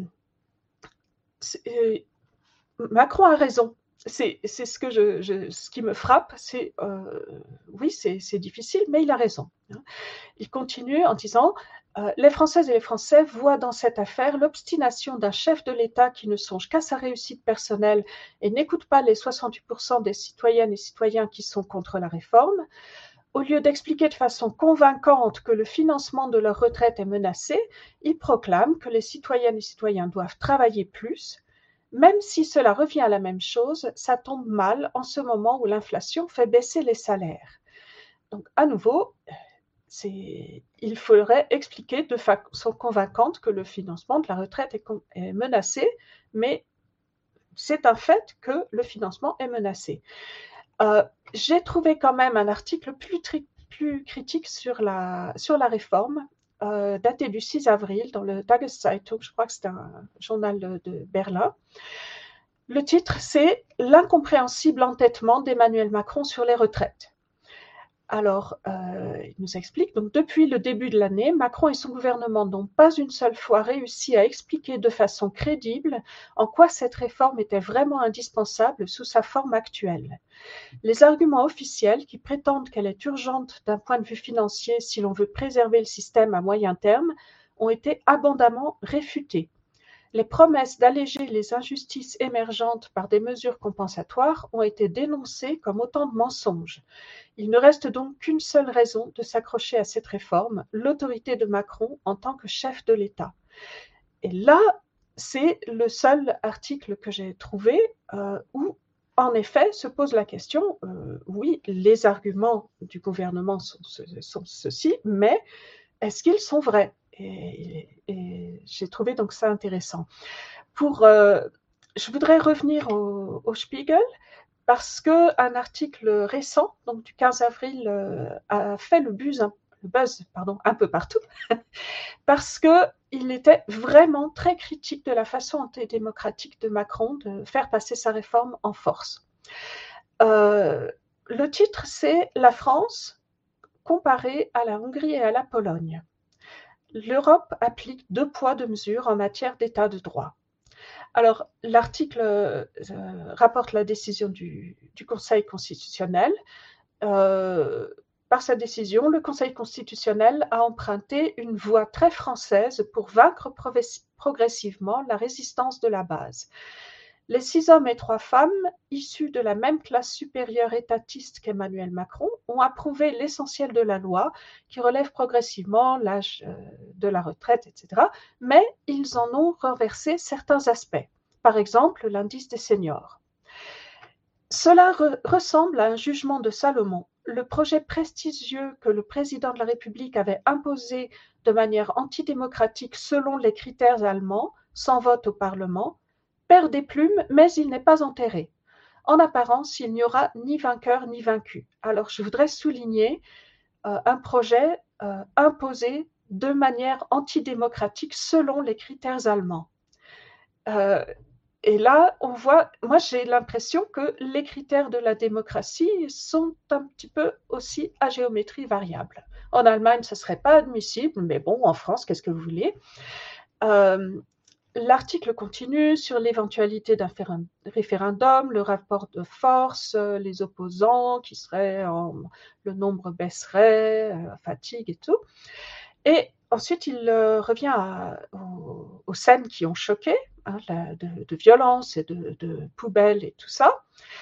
Pour les observateurs allemands, les scènes détestables en France sont l'occasion de soumettre les idées reçues sur la démocratie et l'état de droit dans différentes régions de l'Union européenne à un test de réalité. Donc on va tester euh, face à la réalité euh, les, idées reçues sur la démocratie et l'état de droit. Le voisin de l'Ouest, tant apprécié, remplit-il les critères allemands en matière de relations bien ordonnées et dans une plus grande mesure que les gouvernements polonais et hongrois, critiqués à juste titre et que de nombreux Allemands considèrent de haut comme des Européens de seconde zone. Macron se montre-t-il plus démocratique que la Hongrie et la Pologne? Je, trouve ça vraiment euh, très, très intéressant. Euh, euh, les, Allemands critiquent et considèrent de haut, à juste titre, les Polonais et les Hongrois. Mais les Français, est-ce qu'ils peuvent le faire? Le journal continue à se demander quel serait le jugement de l'opinion publique si des nationaux populistes comme Viktor Orban à Budapest ou le gouvernement PIS à Varsovie imposaient une réforme aussi fondamentale que le relèvement de l'âge de la retraite avec des méthodes aussi autoritaires que celles de Macron à Paris? Sans le vote du Parlement, et s'ils la faisaient ensuite approuver par un Conseil constitutionnel dont ils auraient personnellement choisi une bonne partie des membres. Il n'y a pas de Cour constitutionnelle en France. Donc, je trouve cette comparaison vraiment intéressante et c'est pour cette raison que cet article a vraiment fait le buzz. Euh, j'apprécie cette remarque finale. Il n'y a pas de cour constitutionnelle en France. Nous, on est là en train de se demander, oui, est-ce qu'ils sont euh, assez fiables? Pour les Allemands, ça n'est pas sérieux. Et en effet, euh, je pense, je partage cette opinion que le Conseil constitutionnel n'est pas sérieusement une cour constitutionnelle. Et je voudrais vous lire encore, je vais finir la, la conclusion de cet article qui m'a aussi vraiment frappée. Voilà euh, leur conclusion. Donc, est-ce que Macron, est-ce que la France vaut mieux que la Hongrie ou la Pologne? Leur conclusion. La véritable raison pour laquelle Macron a choisi cette voie problématique, c'est qu'il ne voyait pas d'autre moyen de sortir la France de son incapacité structurelle à se réformer. Celle-ci aurait conduit, à plus ou moins long terme, à la faillite de l'État et aurait mis l'euro en danger. Et pour moi, cette conclusion, c'est oui, à première vue, c'est comme ce qui se passe en Hongrie et en Pologne. Mais la différence, c'est que la France, elle a cette incapacité structurelle à se réformer. Jamais il n'explique euh, à quoi ça serait lié, mais euh, ça a l'air d'être un cliché euh, habituel. Et à cause de cette incapacité structurelle, Macron n'a pas d'autre choix. Et il ne peut pas mettre l'euro en danger. Donc tant pis pour la démocratie. Euh, c'est ce que je lis dans cette conclusion. J'ai trouvé cet article vraiment, euh, frappant. Euh, et la priorité pour, pour les Allemands me fait penser, cette conclusion en tout cas me fait penser que pour les Allemands, dans les autres pays, un peu moins avancés que l'Allemagne, on peut prendre des libertés avec les principes démocratiques. Et l'euro a la priorité sur tout le reste. On l'a vu avec la Grèce en 2015 et je me dis que si cette réforme euh, ne passe vraiment pas en France, euh, ce ne serait pas exclu qu'on se retrouve à avoir un traitement médiatique euh, qui, qui, rappellerait celui qui avait été fait à la Grèce. Voilà donc ce que j'ai pu dire sur, sur les, sur la presse allemande, euh, évidemment, ça n'est toujours pas exhaustif. Je n'ai pas tout lu. J'ai certainement raté beaucoup de choses. Mais voilà mon impression en tout cas.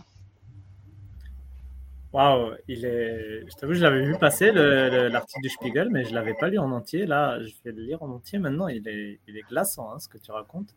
Ah oui. C'est impressionnant. Hein.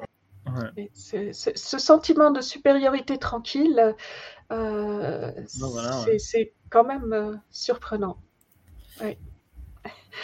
Voilà. Eh ben, Mission accomplie, les amis. oui, super. voilà, arrivé à la fin, donc. Est-ce que hum, euh, je ne sais pas s'il y en a encore qui sont là en salle d'attente, tout le monde est parti se coucher. Hop. Eh, là, ils sont là. Toute l'équipe est là. J'ai une question. Si par hasard vous avez des stylos et des papiers à, à, main, à la main? Ou quelque chose pour taper comme ça? Oui. Parce qu'on nous a critiqué dans le chat que qu'on n'avait pas nos casseroles aujourd'hui. Ah, c'est vrai, c'est vrai. Pour finir, on tape, c'est notre. Euh, notre proteste, action proteste aujourd'hui. Alors Louis, il a disparu. Devant la mairie. On est enfin Exactement. Oh là là. Euh, bon. Et on a eh même ben là, chers amis, à la prochaine. La prochaine sera sûrement le 8 mai, non? Parce que le 1er mai, on va peut-être. Euh... Ouais, on va peut-être aller Oui, sans doute. Oui. Le 8 mai n'est pas férié en Allemagne. Hein. Voilà. Ah. Eh Donc, ça devrait être notre prochaine émission le 8 mai. On se retrouve tous et toutes ici pour un Alola Nupes. Et on aura des choses à raconter sur le 1er mai, certainement. Sûrement. Ouh, sans doute, sans doute. oui, oui, oui. Merci tout le monde. Au revoir. Bonne à la soirée, prochaine. Courage, belle, belle, casserole à tous et, et, à toutes. Et bonne soirée. Ciao, ciao. Merci. Bonne soirée. Yes, that's all it.